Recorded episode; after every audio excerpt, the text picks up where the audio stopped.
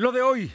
Hasta la próxima semana se aplicará la segunda dosis de AstraZeneca a mayores de 30 y 40 años de edad en la capital poblana. La tormenta de ayer dejó desastres en el interior del estado, caminos bloqueados, un puente caído e inundaciones en casas y templos. Marco Cortés recibe el apoyo de todos los grupos poblanos del PAN para su reelección como presidente de Acción Nacional. Se comprometen más de 6 mil panistas poblanos a votar por él. La Secretaría de Educación Pública detecta solo dos nuevos casos de COVID en escuelas poblanas. Hay protocolos y se mantendrán las instituciones abiertas y las clases presenciales, reitera el gobernador. La temperatura ambiente en la zona metropolitana de la ciudad de Puebla es de 22 grados. Lo de hoy te conecta. Hay bloqueos en el puente internacional. Está pidiendo el apoyo de la policía. Noticias, salud, tecnología, entrevistas, debate, reportajes, tendencias, la mejor información. Lo de hoy radio, Lo de hoy radio con Fernando Alberto Crisanto. Tal cómo está? Muy buenas tardes. Es un gusto saludarlo en esta en esta tarde de martes 7 de septiembre de 2021. Y bueno, hay noticias importantes, tanto locales como nacionales. Déjeme decirle que hace unos minutos la Suprema Corte de Justicia declaró inconstitucional el criminalizar el aborto. Así es que, a partir de este momento, en toda la República Mexicana eh, no se puede criminalizar o meter a la cárcel, sucede en Puebla, a las personas que se practiquen un aborto, a las mujeres que se practiquen un aborto. Es una determinación que con base en los derechos humanos generó precisamente la Corte. Y en este momento, bueno, pues le digo, es un tema polémico, sin duda, va a generar tensiones y polarizaciones, no lo dude. De hecho, en Puebla el Congreso local no quiso entrarle al tema la, la, legislatura que se está por irse. Y bueno, pues mm, de todas maneras, el mismo presidente de la República esta mañana dijo que él no iba a hablar del asunto, eh, que porque esto genera precisamente polarización. Así es que desgaste, él habló de desgaste y dijo, no voy a fijar mi posición en torno a este tema, es un asunto de la Corte y la Corte ya decidió que no es, eh, no es, es inconstitucional, lo que dice es inconstitucional penalizar a las mujeres que se practiquen un aborto porque eso es discriminación y es precisamente restarle derechos, derechos humanos a ellas. Es la decisión que se acaba de tomar en la Corte. Por otra parte, 16 muertos en eh, un hospital del Seguro Social en Tula, Hidalgo. Es un asunto verdaderamente delicado, grave.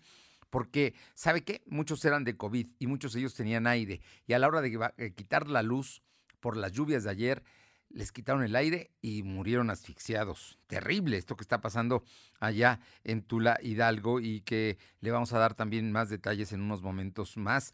Y bueno, pues en Ecatepec las fuertes lluvias dejaron también dos personas muertas y todo el, todo el problema que está generándose allá en el sur del estado con los migrantes. Son los temas de la agenda nacional. Por lo pronto, gracias a todos los amigos que nos sintonizan a través de la 1280 aquí en la ciudad de Puebla, en la zona metropolitana. También a quienes lo hacen en La Qué Buena, en Ciudad Cerdán, en el 93.5 y en la Sierra Norte, Radio Jicotepec en 92.7 y también en el 570.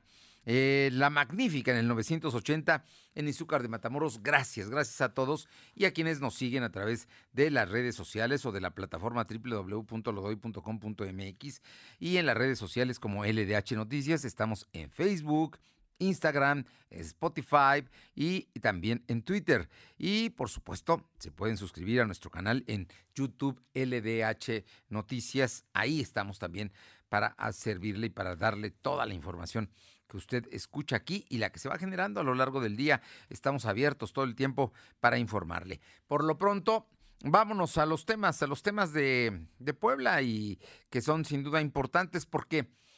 Pues no va a ser esta semana, va a ser hasta la próxima cuando en la ciudad de Puebla se empiecen a vacunar con las segundas dosis de AstraZeneca a los mayores de 30 años. Es así, Silvino, ¿cómo estás? Muy buenas tardes. ¿Qué tal? Muy buenas tardes. Efectivamente, como lo acabas de comentar, la Secretaría pues, de Salud ya de conocer que esta sería la fecha en cuando comenzaría a vacunarse y pues informarte que la Secretaría de Salud tiene planeado ya comenzar la siguiente semana, que sería eh, de manera específica, informarte que es el, el 13 de septiembre, perdón, el 13 de septiembre, cuando estarían comenzando con la inoculación a las personas que recibieron eh, la vacuna de Sinovac, que sería para completar la segunda dosis. Eh, y eso también sería pero para pues, darte a conocer que todo. Bien, Silvino. Bueno, tenemos problemas con la comunicación de mi compañero Silvino Cuate. Nos estaba comentando que la Secretaría de Salud recibió 504 mil vacunas contra el COVID y a partir del día 14 de septiembre, que es el próximo martes, o sea que en, en días inhábiles como puede ser el 16 de septiembre va a continuar la vacunación seguramente. Pero bueno, va a empezar el día 14, martes 14, la aplicación de la segunda dosis de AstraZeneca en Puebla Capital y para la zona nororiental de, del estado, informó el secretario José Antonio Martínez. Ya tenemos en la línea, te seguimos escuchando, Silvino. Efectivamente, como lo adelantaste, la Secretaría de Salud recibió 504 mil vacunas contra COVID. Por ello, a partir del martes 14 de septiembre, comenzaría la aplicación de la segunda dosis de AstraZeneca en Puebla Capital y para la zona nororiente de Puebla. Así lo informó el titular de la dependencia, José Antonio Martínez García, quien dijo que en esos días se va a analizar en qué municipio se llevaría a cabo la inoculación a personas de 18 años y más. El funcionario estatal explicó que la prioridad es terminar con la vacunación a personas de 30 años y más para posteriormente comenzar con el grupo de 18 años. Explicó que del total de vacunas, 290 mil dosis son de AstraZeneca, mismas que serían para completar el esquema de inmunidad en Puebla Capital, mientras que las otras 290 mil, que igual son de AstraZeneca, son para las primeras dosis, que estas, estas estarían analizando en qué sector de la población se determinaría. Y las 214 mil de Sinovac serán para las segundas dosis. En relación a la vacuna, eh, a la curva de contagios, el secretario reconoció que desaceleró los contagios sin embargo, eso no implica que el número vaya a la baja, pues el índice de positividad se encuentra arriba del 50%. Escuchemos parte de lo que mencionó. Desaceleró pero hay que tener algo muy importante que son nuestros indicadores para ver qué va a pasar en los próximos días y es nuestro índice de positividad, el cual día a día está por arriba del 50%. Esto quiere decir que aún vamos a tener casos a la alza. Afortunadamente la hospitalización se ha mantenido, ya no se ha incrementado. Ya en el tema COVID, informarte que la Secretaría de Salud registró 97 nuevos enfermos de coronavirus. En comparación con los datos de ayer, son 221 casos menos. También se contabilizaron 32 defunciones. Actualmente hay 109.418 acumulados y 14.184 fallecidos. El secretario de Salud explicó que en todo el estado hay 1.691 casos activos distribuidos en 102 municipios. Es decir, el COVID tiene presencia en el 47% de la entidad. Además, indicó que hay 978 pacientes hospitalizados ellos 130 están graves por lo que requieren ventilación mecánica asistida. La información. Pues ahí está la situación. No, mm, hoy es menos, digamos, el reporte de, del número de contagiados, pero no hay que bajar la guardia. Esto sucede normalmente todos los principios de semana. Hay que esperar, hay que ver. Lo importante es que ya van a empezar la vacunación para los mayores de 30 años de AstraZeneca, ¿no? Y en, aquí en la capital poblana. Oye, ¿y para los de 18 y más? Eh, sería en esta semana, el secretario comentó que en esta semana se va a definir eh, en qué sector de la población se le va a destinar las otras 290 mil vacunas de AstraZeneca, que serían para, podría ser para las personas de 18 años, aún no se ha definido si va a ser para toda la capital, puesto que al interior del estado recordemos que se está aplicando la cancino, sin embargo podría cambiar en el tema de la capital y podrían utilizar estas dosis, estas 290 mil vacunas que llegaron de AstraZeneca, Fernando. Estaremos pendientes, gracias. Por cierto, esta mañana el doctor Hugo López Gatel dijo verdaderamente, perdone que le use la palabra, pero es una estupidez, cuando dijo que las vacunas que se pueden aplicar a los niños menores de 18 años, a los niños y jóvenes menores de 18 años, sería como quitarles una oportunidad a la gente mayor de edad que, lo, que lo necesita la vacuna pues todos la necesitamos, incluyendo los niños. Y si no, ¿por qué el gobierno mexicano está regalando vacunas a Centroamérica y a Cuba? ¿Por qué? Si también aquí las necesitamos, ¿no? Pero ¿por qué no primero vacunar a los mexicanos y a los niños y a los jóvenes? Aquí no, no, tenemos vacunas de 18 años, mayores de 18 años en Puebla, por ejemplo. En Puebla, en la capital y en la zona metropolitana. Y eso está haciendo el gobierno. Y con esos funcionarios como López Gatel, lo único que hacen verdaderamente es generar irritación, molestia y coraje entre la gente. Porque comparar, son tan importantes los niños como los adultos. Tan, tan, y a veces más importantes, porque son nuestro futuro. Así es que también los debemos cuidar. Pero qué bárbaros, ¿eh? Con estas cosas que escuchamos. Vámonos con Alma Méndez para que nos platique. Hoy el secretario de Educación habló de los casos COVID en las escuelas y bueno, pues hay protocolos para cuidar precisamente a los niños y a los jóvenes. Alma. Gracias, Fernando. Muy buenas tardes a ti y a todo el auditorio de la de Pues como bien comentas, el secretario de Educación, Melitón Lozano Pérez, dio a conocer dos casos confirmados de COVID-19 y tres casos sospechosos en escuelas, pero aclaró que las actividades en dichas escuelas continúan. Aseguró que el primer caso fue una alumna de secundaria donde se aplicaron los protocolos y que se canalizó a salubridad y dos grupos se enviaron por 14 días a sus casas para resguardarse. En tanto que el segundo caso confirmado es una alumna de una escuela de educación media superior donde desde el jueves eh, se mandó a aislamiento, ya que el pasado viernes se confirmó el caso y todo el grupo se envió 14 días a sus casas para resguardarse. Esto es parte de lo que comenta el secretario. Dos casos confirmados. Hemos establecido la comunicación con el secretario de Salud y tres sospechosos. Empiezo por los confirmados. por favor, escuelas menos nombres. Una alumna se aplicó el protocolo, se canalizó a salubridad y dos grupos se enviaron por 14 días a su casa para los eh, protocolos correspondientes. Comentarte, Fernando, que eh, los tres casos sospechosos están eh, ubicados en dos primarias, una en la Junta Auxiliar de San Sebastián de Aparicio, otro, una docente en el municipio de Puebla y el último caso es de una alumna de una escuela particular del municipio de Puebla. La información, Fernando. Bueno, pues ahí están los casos, hay que seguirnos cuidando, hay que seguir viendo y hay que estar muy atentos a todo lo que ocurra con los niños, que por cierto, niños y jóvenes cada día van más, están yendo más a la escuela, se están animando, les llaman los compañeritos, les dicen, oye, no, pues todo está muy bien acá, nos cuidamos, en fin, y ellos le dicen, papá, llévame a la escuela, y bueno, pues muchos papás están accediendo a llevarlos, la verdad es que está aumentando poco a poco eh, la, eh, la, presencia de los niños en los salones de clases y de los jóvenes. Y precisamente eso también está generando que se venda más pan. Eh, Alma.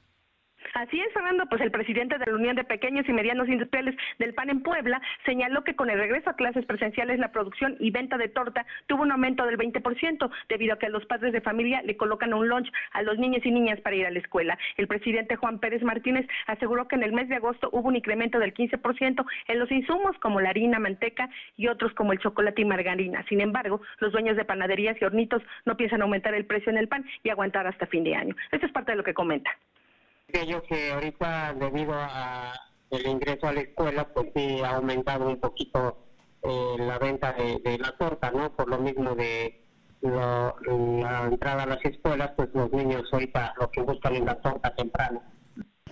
Estamos hablando de que un 20% más eh, eh, ahorita en cuanto a, al consumo de torta.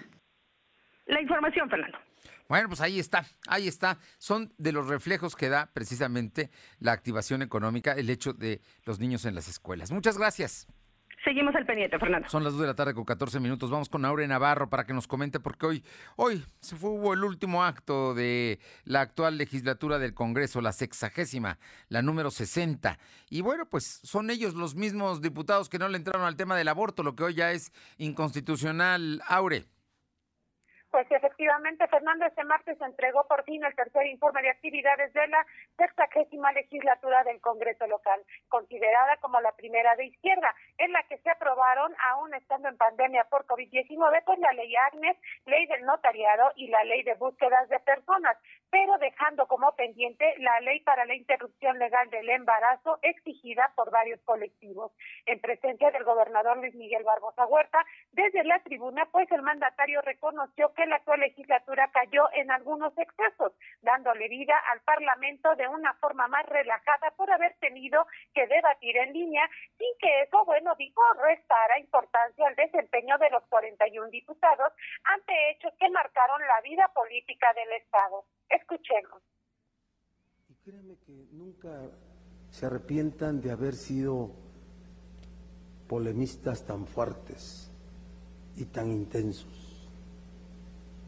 no se arrepientan de eso.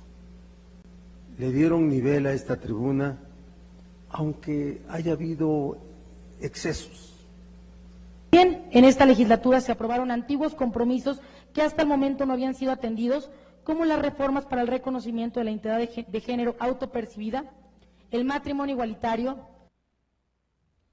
y bueno, como escuchamos al final, pues la voz de la presidenta de la Junta de Gobierno y Coordinación Política, Nora Merino Escamilla, destacó que tras pasar por cinco gobernadores, pues la actual legislatura se va sin observaciones en sus cuentas públicas, además de ser una de las más productivas y austeras en el estado de Puebla. Desglosó también que a lo largo de tres años, pues se realizaron alrededor de 525 decretos y más de 90 acuerdos con leyes de impacto social, Fernando. Bueno, pues ahí está, ahí está el tema. La verdad, la verdad es que también es una legislatura que va a pasar a la historia como la que más inconstitucionalidades aprobó, porque ello lo determina precisamente eh, la Corte, ¿no? Y les mandó, les revisó la plana muchas veces a los señores diputados que hicieron mal su trabajo. En fin, temas, ¿no? Hoy nada más se recuerdan de lo que consideran que es positivo, pero no señalan los otros datos. Gracias. Gracias. Vámonos con mi compañera Paola Aroche Atlisco, porque se está celebrando la mujer indígena. se está celebrando que en la Ciudad de México van a quitar la glorieta de Colón, la, la, precisamente el monumento a Cristóbal Colón que está ahí en la Avenida Reforma, para poner el de una mujer indígena. Y la verdad es que no hay punto, digo, la, merece la mujer indígena que se le reconozca, pero bueno, son situaciones que se están dando más por ideología que porque vaya una actitud. Habría que reconocerlas más dándoles oportunidades y generándoles eh, condiciones mejores de vida, lo que no necesariamente sucede. Pero vamos con Paola Aroche Atlisco, porque allá en Tochimilco hay mujeres indígenas y ellas le echan ganas. ¿Cómo estás, Paola? ¿Qué tal? Muy buenas tardes. Y sí, efectivamente, Tochimilco, un lugar ubicado a las faldas del volcán Popocatépetl, pues aún guarda lo que son mujeres indígenas dedicadas principalmente al campo y algunas más a las labores del hogar. Recordarte que en estos lugares, por ejemplo, en eh, Tochimilco, principalmente se encuentran mujeres indígenas de avanzada edad, las cuales pues podemos ver aún eh, eh, o escuchar hablando en su lengua natal, que es el náhuatl, y principalmente pues buscando rescatar toda esta identidad que la buscan pasar a generaciones futuras, en este caso las hijas y las mismas nietas, que en esta última generación las nietas, pues desafortunadamente ya no, eh, pues eh, buscan o quieren aprender lo que es esta lengua materna o también lo que es la misma vestimenta se ha ido eh, perdiendo. Todo esto, pues desafortunadamente al paso de los años. en entrevista con el director de turismo de Tochimilco, Felipe Morales dio a conocer que son pocas ya las mujeres, eh, pues como, como tal, que están hablando la, la lengua natal, que es el náhuatl, y que pues algunas de ellas, pocas, están consideradas eh, pues dentro de las eh, mujeres que deberían de valer la pena dentro del municipio. Hay que recordar que el año pasado se, eh, se reconoció a una de estas mujeres por eh, la forma de tejer, la forma también de cocinar, pero también el buscar rescatar, insisto, la lengua náhuatl. Pues ahí está, algunos lugares también aquí en Atisco están considerados algunos lugares, por ejemplo, San Pedro Benito Juárez es eh, uno de los puntos que también aún conserva mujeres indígenas y que pues están luchando para que no se pierdan estas estas costumbres. Muy bien, pues esperemos que no se pierdan, esperemos que no. Muchas gracias, Paula. Buenas tardes. Son las 2 de la tarde con 19 minutos, 2.19. Lo de hoy es estar bien informado. No te desconectes. En breve regresamos. Regresamos. ¿Mejores herramientas para tu negocio? ¡Bah! Contrate el nuevo paquete de Megacable para tu empresa. Con internet ilimitado 50, dos líneas de teléfono fijo y además una línea móvil con 10 gigas para navegar y llamadas ilimitadas por 520 pesos al mes. ¡Va! De Megacable Empresas. Siempre adelante contigo. 33 96 90 0090. Tarifa promocional. El PRI demostró que está del lado de las familias de México de su seguridad y estabilidad, de su salud y tranquilidad. Y ahora, gracias a ti, podremos regresarle el crecimiento de México. Porque para que México vuelva a crecer, México tiene que volver a creer. PRI, el Partido de México. En México disfrutamos mucho de nuestras tradiciones, por eso este mes patrio en Coppel queremos que las disfrutes al máximo. Encuentra pantallas desde 220 pesos quincenales, bocinas Bluetooth desde 58 pesos quincenales, asistentes de voz desde 130 pesos quincenales y la mayor variedad de productos a tu alcance. Mejora tu vida. Coppel. Vigencia del 1 al 30 de septiembre de 2021. Somos la mejor red de telecomunicaciones en México para tu negocio. Conecta tus oficinas y sucursales con la red más poderosa de servicios a través de conexiones de Internet o redes privadas virtuales. Con la máxima velocidad de conexión de hasta un gigabit por segundo. Descubre la red que tu negocio estaba esperando. Metro Carrier Evolution 3396 lo de hoy es estar bien informado. Estamos de vuelta con Fernando Alberto Crisanto. Bien, regresamos. El asunto de el paso del huracán Grace hace 15 días que generó verdaderamente daños, damnificados. Bueno, apenas el gobierno federal está declarando zonas de desastre y eso ha obligado a que el gobierno del estado tenga que entrarle con sus propios recursos eh, tenemos, tenemos antes a Adán, vamos con Adán, mi compañero Adán González a la región de eh, Jicotepec, toda la Sierra Norte, para que nos diga cuál es la situación que guardan en este momento. Adán, te escuchamos.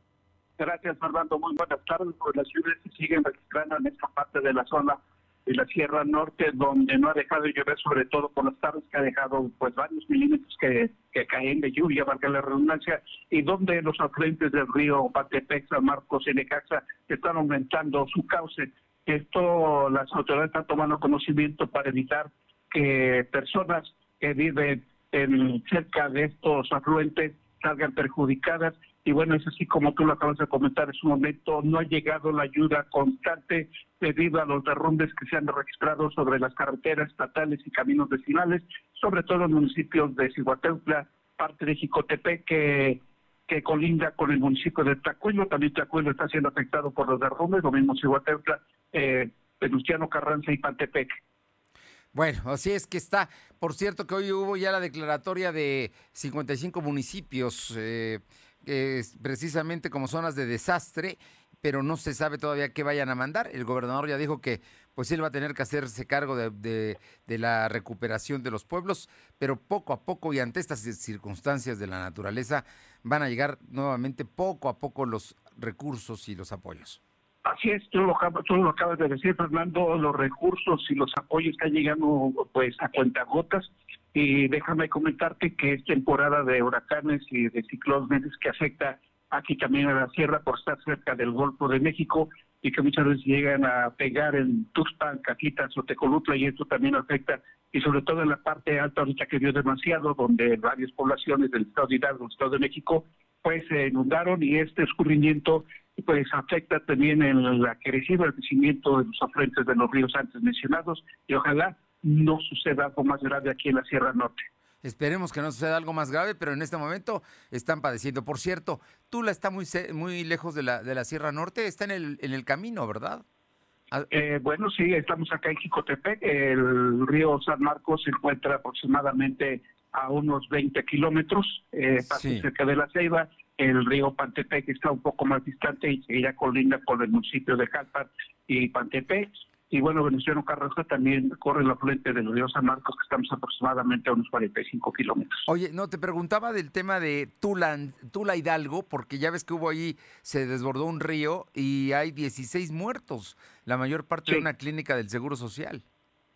Sí, mira, no afecta el, este, eh, pues este río, que es el río Tula, no llega hasta esta parte de la Sierra Norte del estado de Puebla se va tiene otra ruta, pero sí este lo, el escurrimiento por parte de los ríos que están en el estado de Hidalgo, pues sí llegan a afectar aquí a la región. Muchísimas gracias. A tus órdenes, Fernando. Muy buenas tardes. Y vámonos con Silvino Cuate, porque hoy el gobernador habló del tema y de que no llega. Bueno, el, apoyo no se sabe que hayan mandado. Dice que han mandado algunas despensas que está entregando la Defensa Nacional, pero nada más. Es todo lo que ha mandado el gobierno federal, tres mil despensas. Te escuchamos, Silvino. Efectivamente, después de que la Coordinación Nacional de Protección Civil declaró zona de desastre natural en 54 municipios de Puebla, el gobernador Miguel Barroso Huerta anunció que desconoce el total de recursos que enviará la Federación para atender los daños por el huracán Grace. el titular del Poder Ejecutivo dijo que únicamente sabe que llegaron 3.000 despensas a la zona de Chicotepeque que están siendo distribuidas por la Sedena. Además aseguró que su administración no espera actuar hasta que lleguen los apoyos de la Federación, pues tiene que eh, eh, establecer toda una estrategia de atención a todos los damnificados. Escuchamos parte de lo que mencionó el gobernador. Y yo agradezco desde la, a la federación esta declaratoria de desastre. ¿Qué importe de recursos y cuándo llegarían? No sé. No lo sé. No tengo información y, y nosotros en el Estado no nos vamos a detener. Este, sé que llegaron 3.000 despensas a, la zona de Jicotepec, que la está distribuyendo la Sedena, el ejército. Y nosotros, nuestro despliegue es muy amplio en toda la zona de desastre. No voy a esperar a que nos lleguen recursos de la Federación, como hizo Veracruz y hicieron otro, otro estado. Sí. También comentarte que por su parte la Secretaría de Gobernación, Ana Lucia Gil Mayoral, dio a conocer que por las fuertes lluvias del día de ayer colapsó el puente grande en el municipio de Cachichuca. Además, la funcionaria alertó que las lluvias van a continuar en nuestra mano, por lo que recomendó tener todas las precauciones necesarias, Fernando. Bueno, pues ahí está la situación de, de- de la sierra, de los apoyos, de que pues la- el Estado ha tenido que absorber la mayor parte, ¿no? De, de los costos que hasta ahora tienen, porque la Federación ha mandado 3 mil despensas, ¿eh? Eso lo dijo el gobernador el día de hoy. Y además van a continuar las lluvias, ¿no? Efectivamente, como tal, el gobernador señaló que pues la federación no ha sido tan solitaria como se, se ha hecho en otros estados donde también pasó el huracán. Puebla ha sido de los más abandonados y el gobernador asegura que todas las estrategias de apoyo se siguen desplegando en la parte afectada, Fernando. Pues ahí está, ahí está el tema y vamos a ver qué es lo que pasa. Por lo pronto la secretaria eh, Gil mm, advirtió que continuarán las lluvias y hay que tomar precauciones. Muchas gracias. Buenas tardes. Vamos con mi compañera Alma Méndez. Hay un tema que es importante. La Secretaría de Educación Pública del Estado ya no dio los reboes, es decir, las autorizaciones para que se inscriban a carreras eh, vinculadas al sector salud en las instituciones privadas. Y eso está generando que cerca de 6 mil, 6 mil aspirantes se queden sin poder estudiar. Carreras como medicina, enfermería, odontología, eh, pues todas estas, ¿no? Que tienen que ver, y que son varias carreras las que están vinculadas, nutrición, en fin, cuéntanos, ¿qué está pasando, Alma?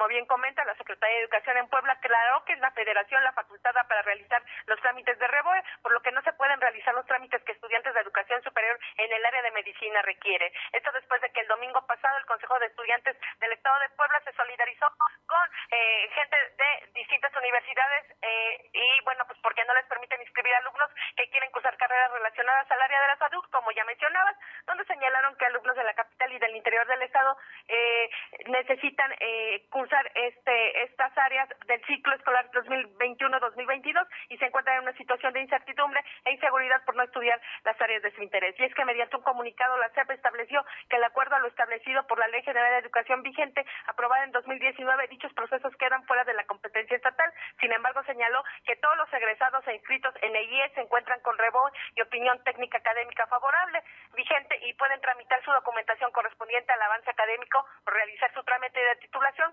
conforme a la normatividad vigente sin ninguna restricción o en su caso continuar sus estudios según sea el caso. La información, Fernando. A ver, pero entonces, ¿qué va a pasar con estos estudiantes? ¿Van a poder entrar a las carreras o ya no? Fernando, que según esto está detenido por el momento. Incluso la SEP está diciendo que puede analizar caso por caso, precisamente para irles diciendo qué es lo que va a suceder con esta situación. Ahora, las carreras que sí terminaron hasta este año, todos van a terminar y van a tener título. En esas no hay problema. Sí, en esas no hay problema. ¿Y los que ya iban a la mitad del curso, qué van a hacer? ¿Van a continuar o cómo le van a hacer? Es que ellos tienen que continuar. eh, y bueno, eh, la ley es hasta el 2019, que es cuando se hizo. Sin embargo, los alumnos que están, eh, ahora sí que, eh, digamos Cursando. que con una con una eh, matrícula anterior, bueno, ellos sí pueden Sí. terminar. Sin embargo, ya los alumnos que deseen ingresar en este año, ellos sí ya no va a ser posible que se haga. Bien. Bueno, pues ahí está. Nada fácil, ¿eh? Nada fácil está la situación para muchas instituciones privadas. Vamos a ver qué dicen. Gracias. Seguimos al pendiente. Vamos con mi compañera Aure Navarro para que nos comente, porque bueno, pues eh, son buenas ideas, pero la autoridad municipal va a cambiar. Están pidiendo a un diputado federal un programa de reciclaje eficaz. Yo lo veo difícil. Te escuchamos, Aure. Así es, en este caso, el diputado federal reelecto de Morena, Alejandro Carvajal, urgió a la autoridad del municipio de Puebla a implementar un programa de reciclaje que sea eficaz para evitar que las grandes cantidades de basura como cubrebocas y guantes utilizados por estar en emergencia sanitaria de COVID-19 pues lleguen grandes cantidades al relleno sanitario. Lamentó que la ciudad tenga severos problemas de contaminación y poco tratamiento de residuos sólidos, toda vez que al día se llegan a generar hasta 1.442 toneladas de basura, lo que se traduce en un kilo de desechos por persona. Escuchemos del, relleno sanitario y llega a otras, pero la contaminación aérea hace que se contamine absolutamente todo en los lugares que están cerca de ahí. Y ahorita con el tema pandémico, miles de toneladas en el municipio de cubrebocas, de guantes, de jeringas o de medicamento han aumentado la cantidad de, productos para reciclar, pero algunos son productos hospitalarios que no existe el dinero para incinerarlos. Alejandro Carvajal reconoció que en la capital se carece de la cultura del reciclaje, aun cuando predominan entre los desechos materiales como plástico, cartón, aluminio y PET, mismos que son recuperados solo por personas que se dedican directamente a la petena de basura en las colonias, juntas auxiliares y unidades habitacionales. Fernando. Pues sí, el único tema es que el diputado Carvajal tuvo tres años para pedírselo a la administración de de su compañera Claudia Rivera, que son los dos son de Morena, y no lo hizo, ¿no? Es la primera vez que lo escucho hacer esta propuesta al ayuntamiento. Así es, Fernando. Efectivamente, como bien lo mencionas, esto a pesar de que, bueno, eh, Alejandro Carvajal todo indica que desconoce que Claudia Rivera Vivanco, pues ha promovido el programa de puntos verdes que sigue funcionando y que, bueno, es el que está encaminado precisamente a, practicar las tres R's de reciclado, de, de reducir y, bueno, en este caso, de atender ese problema de contaminación de basura, Fernando. Pues mira, por lo pronto dice que debe ser eficaz con lo que está descalificando el programa de su compañera. Oye, por otra parte, el día de ayer estuvo el dirigente panista Marco Cortés en una gira aquí, una gira que tuvo con todos los grupos del PAN, ¿eh? y, y bueno, parece que le fue bastante bien y los panistas poblanos van a votar por su reelección. Así es, pues ya en ese escenario, Fernando, comentar que Marco Cortés, presidente nacional del PAN con licencia, reconoció el crecimiento que tuvo el partido en el estado de Puebla como resultado de la elección del 6 de junio. Triunfo que reconoció, bueno, se logró con el respaldo del actual dirigente estatal encabezada por Genoveva Huerta, y quien ayer, bueno, recordemos que entregó 5.200 firmas para respaldar así la aspiración del panista para repetir como presidente nacional. Y es que Marco Cortés destacó que el partido pasó de gobernar solo el 11% de la población al 45%, lo que calificó como excelentes resultados. Escuchemos. Que pasamos aquí en el estado de Puebla de gobernar el 11% de la población a gobernar el 45% de los poblados.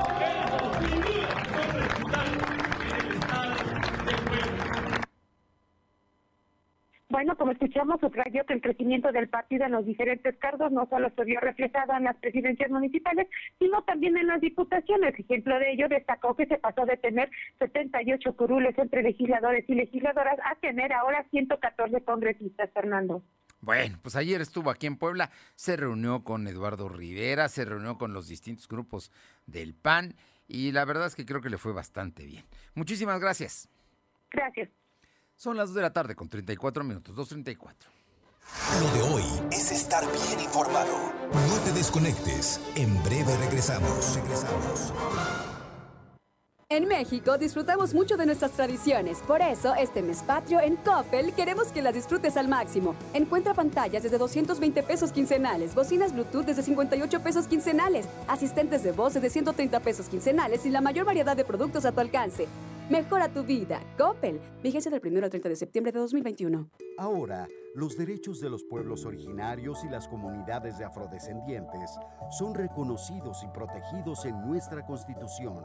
El Senado reformó la Constitución y aprobó leyes para salvaguardar los elementos de su cultura e identidad. Así como parte de la composición pluricultural de la nación, se garantiza su libre determinación, autonomía, desarrollo e inclusión social. Senado de la República. Sexagésima quinta legislatura. ¿Mejores herramientas para tu negocio? ¡Bah! Contrata el nuevo paquete de Megacable para tu empresa. Con internet ilimitado 50, dos líneas de teléfono fijo y además una línea móvil con 10 gigas para navegar y llamadas ilimitadas por 520 pesos al mes. ¡Va! De Megacable Empresas. Siempre adelante contigo. 33 96 90 0090. Tarifa promocional.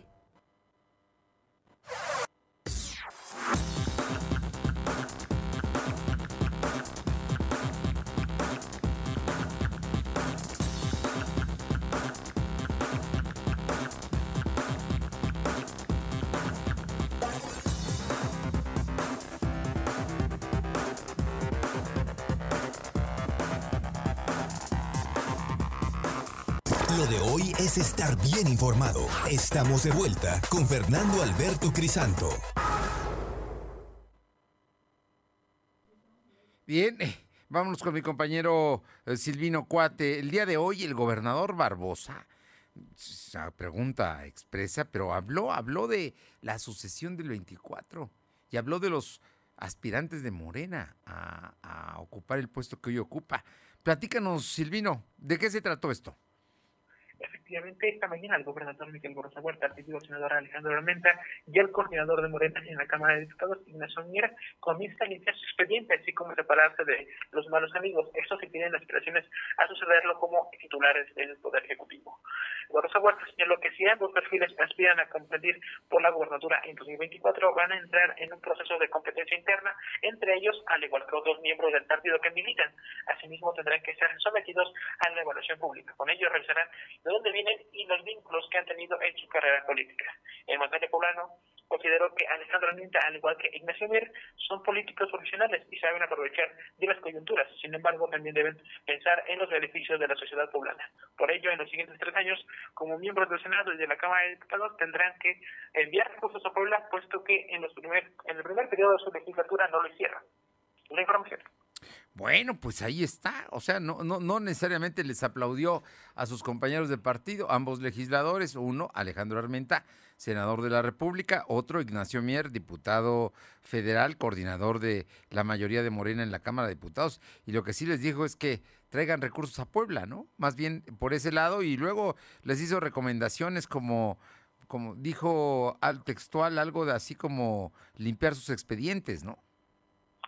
Efectivamente lo que solicitó pues es tener un buen perfil, puesto que durante sus primeros tres años como legisladores pues no hubo recursos y espera que en, los siguientes tres ya se considere recursos para Puebla y al igual que, que lo mencionaste, espera que se aleje de los malos amigos, de los vínculos que no son favorables para ellos y que no, eh, tienen, no tienen una buena imagen, no generan una buena imagen. Entonces pues se solicita todo esto para que si buscan las gobernaturas en el 2024, pues tengan un buen perfil, Fernando.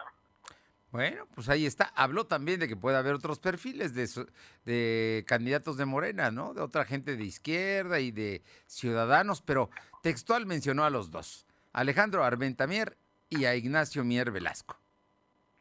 Efectivamente, son esos dos perfiles por el momento, señaló que puede haber una competencia interna de Morena, y que eso se daría en su debido momento. Bien, oye, y pasando a otras cosas, cuéntanos cómo va la remodelación del corredor de las 5 de mayo que arrancó precisamente hace unas semanas el Ayuntamiento de Puebla. Informarte que a casi un mes de que anunció la remodelación del corredor 5 de mayo, el secretario de Infraestructura y Servicios Públicos del municipio de Puebla, Israel Romano, informó que el avance es del 15%. El funcionario municipal explicó que no se ha podido obtener el avance que se espera porque en las noches, recordemos que llueve toda la noche, ante esa situación dijo que en próximos días se va a anunciar cuál sería la ampliación de horario para que todos los trabajadores puedan acomodarse y tener un avance mayor. En otro tema dijo que en estos tres años de, del Ayuntamiento de Puebla han designado 347 millones de pesos para el tema del bacheo. Fernando. Bueno, pues ahí, ahí está este asunto. Vamos a ver. El hecho es de que la, eh, Secretaría de Infraestructura del Ayuntamiento va a regresar más de 114 millones de pesos que no pudo ejecutar eh, al presupuesto. Los, los, va a tener que regresar a las arcas del municipio porque estaba asignado y no lo pudo utilizar. Hay muchos pendientes que se quedan de esta gestión, especialmente en el área de infraestructura, especialmente la rehabilitación de muchas calles. Muchísimas gracias.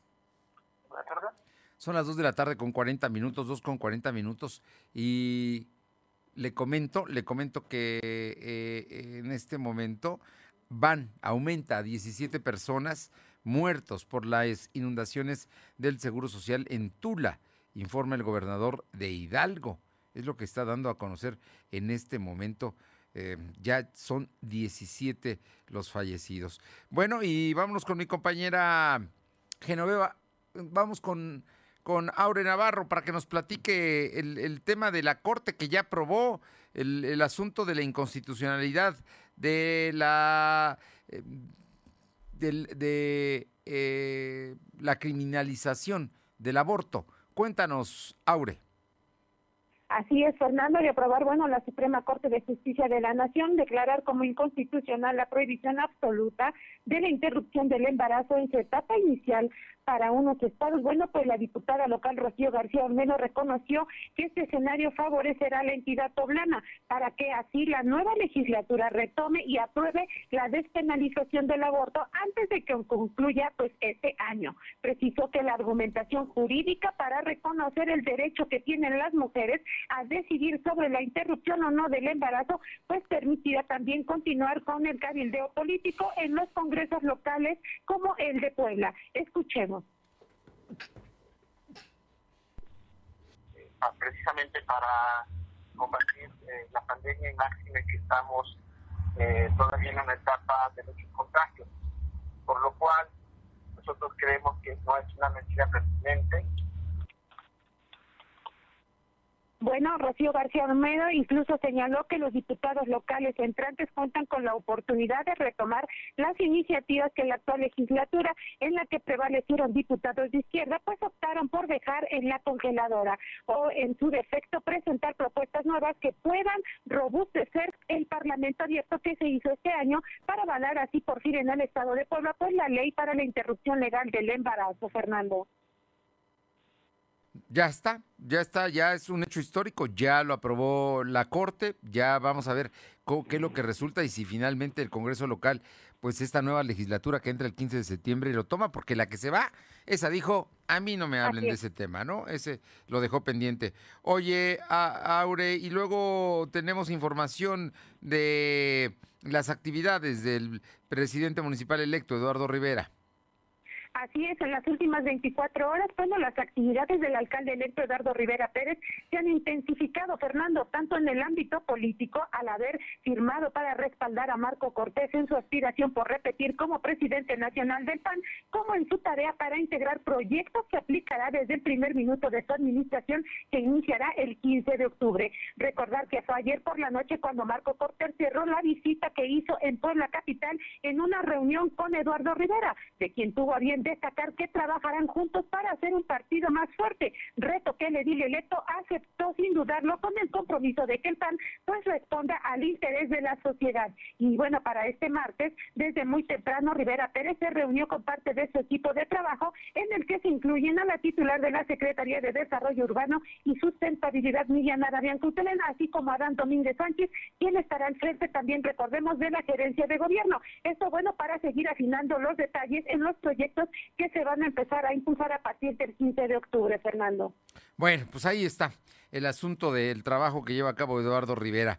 Oye, y por otra parte, cuéntame, el diputado panista Raúl Espinosa, eh, pues se lanza en contra de la verbena que anunció Claudia Rivera, pero no dijo nada de la verbena del Alto, ¿verdad?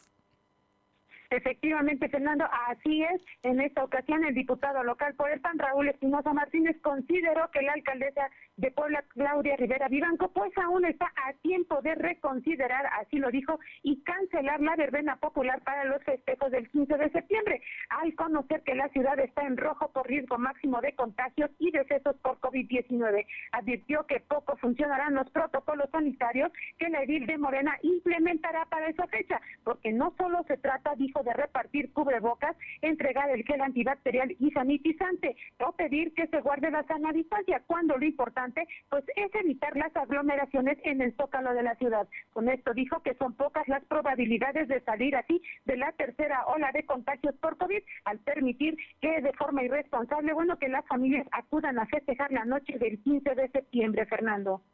Bueno, pues ahí está. Digo, pero va a haber verbena en el Zócalo y va a haber verbena en el Alto, ¿eh? Dos verbenas con conjuntos musicales y todo. Han anunciado el gobierno municipal y el gobierno del estado. Oye, ya finalmente el día de hoy Genoveva Huerta tomó la tribuna del Congreso Federal. Así es, la diputada federal por el PAN, Genoveva Huerta Villegas, subió a la tribuna los derechos de las más de 6 millones de mujeres indígenas que por esta condición han sido sujetas de toda clase de discriminación. Remembró la falta de oportunidades que las mujeres indígenas enfrentan actualmente, que van desde el desempleo, las elevadas tasas de analfabetismo, violencia doméstica, carencia alimentaria y de agua, así como pobreza y poca participación política. Huerta Villegas lamentó que este sector de la población esté enfrentando un escenario aún más difícil al ser golpeado también por la emergencia sanitaria por COVID-19 y aún así las mujeres indígenas, pues dijo, han luchado por salir con bien de este problema de salud, Fernando. Bueno, ahí está el tema. Ya están trabajando los diputados federales. Muchas gracias.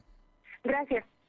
Vámonos con mi compañera Alma Méndez, porque hoy rindió su informe el rector de la Iberoamericana, Ernesto Patrón y habló, habló de temas importantes, no solamente de la educación, sino en especial de la pandemia. Te escuchamos, Alma comentarte que el rector del Ibero, Ernesto Patrón Sánchez, presentó su segundo informe de labores 2020-2021 de manera semipresencial debido a la pandemia, por lo que aseguró que dicha casa de estudios cuenta con la calidad educativa. Ahí a la fecha, el 93% de los programas de licenciatura están acreditados y 17 de 21 licenciaturas son participantes de ranking como los de los periódicos Reforma o El Universal, que ocuparon los tres primeros lugares, destacándose psicología y arquitectura. Mencionó que se reformuló y están en proceso de análisis la nueva política de lengua extranjera estudiantes de licenciatura, que busca potenciar la dimensión multicultural y la calidad académica del modelo formativo. Dijo que estas alianzas que destaca que la Dirección General de Vinculación ha incrementado el 40% de estas estrategias y cabe destacar que el 30% eh, del alumnado de posgrados que ingresan al Ibero es por convenios asignados por la coordinación institucional de los mismos. Y aseguró que se redefinió el programa intercultural de vida universitaria Perro Arrupe, que actualmente brinda la oportunidad de estudiar alguna licenciatura con la beca del 100% a estudiantes provenientes de comunidades indígenas y campesinas. Esto es parte de lo que comenta el rector Ernesto Patrón. Respecto a nuestra labor informativa, deberemos seguir atendiendo los retos coyunturales derivados de la pandemia, como la atención del rezago, procurando en todo momento poner las condiciones para no excluir ni dejar atrás a nadie, así como acompañar a nuestros estudiantes a superar el desaliento, la incertidumbre, la fatiga digital y los diversos y aún no plenamente conocidos efectos de la pandemia.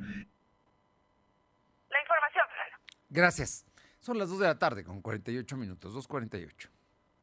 Lo de hoy es estar bien informado. No te desconectes. En breve regresamos. Regresamos.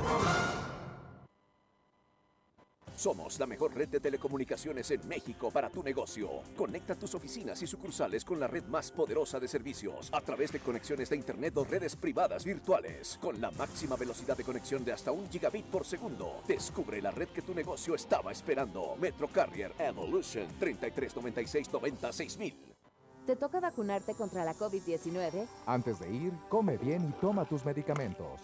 No llegues con mucha anticipación. Hidrátate bien con agua natural. Si tienes dudas, visita mivacuna.salud.gov.mx. Recuerda, la vacuna te protege y protege a quienes queremos. Cuidémonos entre todos, vacúnate y no bajes la guardia. Gobierno de México. Este programa es público ajeno a cualquier partido político. Queda prohibido el uso para fines distintos a los establecidos en el programa. En México disfrutamos mucho de nuestras tradiciones. Por eso, este mes patrio en Coppel queremos que las disfrutes al máximo. Encuentra pantallas desde 220 pesos quincenales, bocinas Bluetooth desde 58 pesos quincenales, asistentes de voz desde 130 pesos quincenales y la mayor variedad de productos a tu alcance. Mejora tu vida. Coppel. Vigencia del 1 al 30 de septiembre de 2021. Lo de hoy es estar bien informado. Estamos de vuelta con Fernando Alberto Crisanto. Arriba el telón. El show está por comenzar. Bien, y mi queridísima Claudia Cisneros está con nosotros como todos los martes. Cuéntanos, Claudia, los clásicos, porque esos son los Tigres del Norte. Están anunciando eh, un nuevo sencillo. Cuéntanos. Así es, Fernando, amigos del auditorio, un saludo a todos ustedes. Efectivamente, pues la música está a todo volumen con los Tigres del Norte, los jefes de jefes, quienes están estrenando su nuevo sencillo titulado La Reunión. Es un tema que ya está disponible en todas las plataformas digitales y que, bueno, pronto va a estar también dentro de lo que es su nuevo material inédito, donde los jefes de jefes, de verdad, en este tema La Reunión han volcado todo su entusiasmo y experiencia para presentar una melodía e inspiración de Eduardo García Márquez, que tiene un potente mensaje en donde, literal, pues las familias se, se, reúnen después de esta pandemia a festejar, a celebrar que están vivos y que bueno, pues la familia sin duda alguna es lo primero. Este, este tema contiene también un video que fue grabado en San José, California y que bueno, pues va a describir todo ese tipo de reuniones familiares que, que vale la pena y que yo creo que añoramos muchísimo, Fernando. No, bueno, pues te digo, son clásicos, son sin duda habrá gente que les guste y otros que no les guste su música, pero de que son populares y de que en México tienen muchos seguidores, sin duda. Se llama ahora La Reunión y habla de temas familiares, ¿no? Así es, Fernando, y de verdad ¿eh? vale la pena eh, tanto la canción como el video, y no dudo que se coloque como uno de sus principales éxitos, porque tiene todas las características que los ha distinguido a los Tigres del Norte. Oye, y platícanos, pasando a otros temas, ¿qué hay? ¿Qué hay de cine? Bueno, pues nuestros amigos de Cinépolis San Diego nos están invitando a que disfrutemos de una premier que van a tener el próximo martes 14 de septiembre a las 7.30. Se llama Chilangolandia. Esta es una comedia mexicana divertidísima, de verdad, escrita y dirigida por Carlos Santos. En las actuaciones vamos a ver a Liliana Regala Chupitos, Priscila Arias, Silverio Palacios, vamos a ver a nuestro poblano Luis Felipe Tobar. Y es una historia tan sencilla que, que bueno, pues nos lleva a ver todo lo que es la ciudad caótica de México, sus personajes los vendedores ambulantes, vamos a ver este pues las familias, que de verdad nos las vamos a pasar muy a gusto los 93 minutos que dura esta cinta mexicana y que bueno pues está invitando Cinepolis eh, San Diego a todos los radioescuchas a que disfruten de esta premier con todas las precauciones de sanidad necesarias, respetando el 30%, Fernando, en los aforos de la sala. Oye, Chilangolandia se llama con un, pues se habla de la ciudad de, México, ¿qué más? ¿No? Y vamos a, vamos a reírnos un poco de todo este tema porque es una comedia que seguramente vale la pena ver. Así es que el próximo martes 14 de septiembre, allá en Cinépolis San Diego. Bueno, ahí está ya la invitación hecha para la premier, eh, Claudia. Sí, y para esto nos están obsequiando 10 pases dobles a nuestros amigos Radio Escuchas. Así que mándenos un mensajito al WhatsApp al 22 22 38 18 11 y digan que quieren ir a esta premier de Chilangolandia y a disfrutar, como dices, 93 minutos donde verdaderamente se van a morir de risa. Bueno, ahí está. Que nos llamen a qué número, por favor. Sí, 22 22 38 18 11. Manden un mensajito diciendo que quieren ir a la premier de Chilangolandia y no se la pierdan, porque verdaderamente vale la pena. Cinépolis Plaza San Diego, ojo, para que tenga, para que sepa a dónde, a dónde hay que ir. Si vive cerca, pues mucho mejor. Muchísimas gracias. Bonita tarde a todos. Son las 2 de la tarde con 53 minutos. Le aviso que va a seguir lloviendo y bueno, pues qué temas. Está, está, estamos en plena temporada de lluvias. Vamos ahora con mi compañera Luz María Sayas, Atlachichuca, porque ahí, ahí las lluvias generaron precisamente un desastre que se está lamentando mucho en esta región del estado. Te escuchamos, Luzma. Muy buenas tardes para ti, y tus amigos de lo de hoy. Te comento que la tarde de este lunes se registró un desastre natural provocado por las fuertes lluvias, donde se derrumbó el puente de la comunidad de Lázaro Cárdenas en el municipio de Tlachichuca, Puebla, dejando incomunicado ambos sentidos con dirección a Guadalupe Victoria y obviamente Tlachichuca. En el video se puede ver la situación que se vivieron los conductores al no poder cruzar a las localidades por la caída del puente. Hasta el momento se habla de daños materiales, afortunadamente. Solamente la situación está complicada ya que ahorita se deben de enfrentar, eh, es la, la situación complicada que debe de enfrentar el edil de Tlaxchuca a un mes del cambio de esta administración, pues como bien sabemos, el recurso, ya, recurso ya no hay para trabajar en este puente. Y por otro lado, te comento rápido, Fernando, las fuertes lluvias de estos últimos días en el municipio de Tehuacán están incesantes. En esta ocasión inundaron la iglesia de San Diego de Chalma, motivo por el cual los vecinos llamaron a protección civil y bomberos para poder sacar el agua que estaba inundando la iglesia para el agua ya estaba bastante acumulada, situación que ya es normal cada año en estas fechas en el municipio también de Tehuacán, Puebla. Hasta aquí mi reporte, regreso contigo. Gracias, Luzma. Y vámonos con mi compañera Caro. No, con Paola Aroche. No, ya no está. Paola Aroche tampoco. Ni Caro tampoco. Bueno, de, Paula Aroche nos comentaba que eh, es nuestra corresponsal en Atlisco, que a pesar de la nueva ola de contagios por COVID-19, este año aumentó el número de jóvenes que se registraron para su servicio militar nacional, informó el secretario de la Junta de Reclutamiento allá en Atlisco. Señala que únicamente se están atendiendo a 10 jóvenes por día como una manera de precisamente de pues darles, darles un lugar y la sana distancia y evitar precisamente los contagios. Por otra parte, el socavón de Tlaxcala, se formó uno allá en Guamantla, sepa usted, se formó en lo que fue un antiguo pozo con más de 100 años de haber sido perforado. Pobladores de la comunidad de José María Morelos explican que en el lugar había una barda y un árbol que fueron tragados por el socavón. Comentaron que todo comenzó el domingo 5 de septiembre alrededor de las 6 de la tarde. Y estas fotografías se las vamos a poner en la plataforma www.lodehoy.com.mx precisamente para que usted las tenga y, pueda, y pueda verlas. Vámonos con mi compañera Carolina Galindo. Caro, te escuchamos. Fernando, buenas tardes. Pues comentarte que de nueva cuenta la paraestatal colocó al municipio de San Martín Texmelucan en el segundo con más tomas clandestinas. Decirte que en el periodo entre enero y julio de este año Pemex contabilizó 846 llaves ilegales a tomas de gas LP, de las cuales 141 fueron detectadas en los municipios de Tepeaca, San Martín Texmelucan, Acatzingo, San Matías Lalancaleca, Amozoc, Santa Rita, Tlahuapan, Acajete, San Salvador el Verde y Palmar de Bravo. Es decir, que San Martín Texmelucan sigue siendo el segundo triángulo rojo en materia de robo de combustible para la paraestatal. Oye, gravísimo esto que donde están. Y hay un municipio muy cercano, a 10 kilómetros de San Martín, ¿no? Donde está el mayor número de, de tomas clandestinas. Sí, eh, recordemos que la franja donde más se detectan las tomas clandestinas es San Martín Texmelucan, de ahí San Matías Lalancaleca y le sigue Tlahuapan, que es esta franja donde cruzan los ductos de Pemex. No, bueno, y, y el, el, asunto es que aunque el presidente de la República dice que está bajando el eh, gasi, gasichicol, ¿cómo le dicen?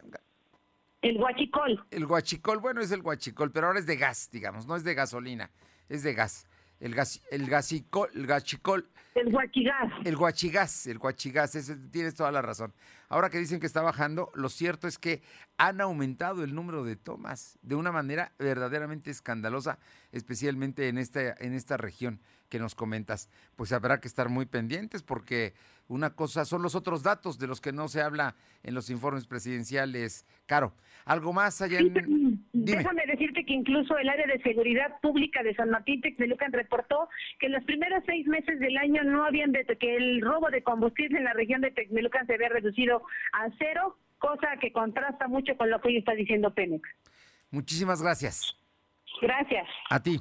Y le comento que el gobierno de México informó informó ya que murieron 17 pacientes en el Hospital del Seguro Social de Tula Hidalgo tras las inundaciones causadas por las fuertes lluvias de ayer. En el HGZ5 de Tula había 104 trabajadores del Seguro Social y 56 pacientes hospitalizados, varios de ellos cerca de la mitad por COVID en el momento que colapsó la energía eléctrica de todo el municipio, eso dañó la oxigenación y la planta de energía se inundó. Estamos en la azotea, es el reporte. El hospital, sus 40 camas de hospitalización están en la planta baja y en 20 minutos subió el agua. 40 personas sobrevivieron y se está llevando a cabo las maniobras de rescate, confirmó Zoe Robledo, titular del Seguro Social, en un video publicado en Twitter. Sin embargo, el gobernador Omar Fallada afirmó en entrevista a medios que son 17 las personas que murieron al interior del Hospital del Seguro Social, de los cuales 15 ya estaban con respiración aislada y otras dos llegaron para ser atendidas, todas por coronavirus. Terrible esto que ocurrió allá precisamente en Hidalgo y hoy la decisión histórica de la Corte que deja ya fuera la penalización del aborto. Es inconstitucional penalizar y castigar y sancionar a las mujeres que lo practiquen. Así es que México da un paso en este sentido que por supuesto genera polémica, genera controversia, pero la decisión está tomada por la Corte. Por lo pronto, es martes, va a haber lluvias en la tarde aquí en, en buena parte del territorio poblano. Vamos a cuidarnos. Nos encontramos mañana aquí en punto de las dos. Gracias. Fernando Alberto Crisanto te presentó Lo de hoy radio. Lo de hoy radio. Te esperamos de lunes a viernes, de 2 a 3 de la tarde por esta frecuencia, en la cobertura más amplia a nivel estatal. Y síguenos en internet www.lodehoy.com.mx y en nuestras redes sociales como arroba LDH Noticias. Lo de hoy radio.